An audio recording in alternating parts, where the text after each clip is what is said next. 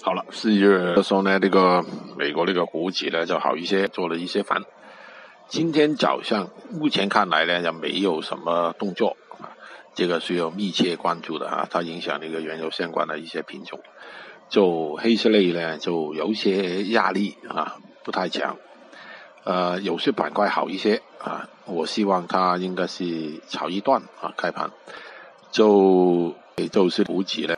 前看来周末的那个走势的动力啊，我觉得呢，它有可能没有外面那个股指呢那么好。先看那个恒生指数的一个表现吧，我们比较一下来做，嗯，这样愉快。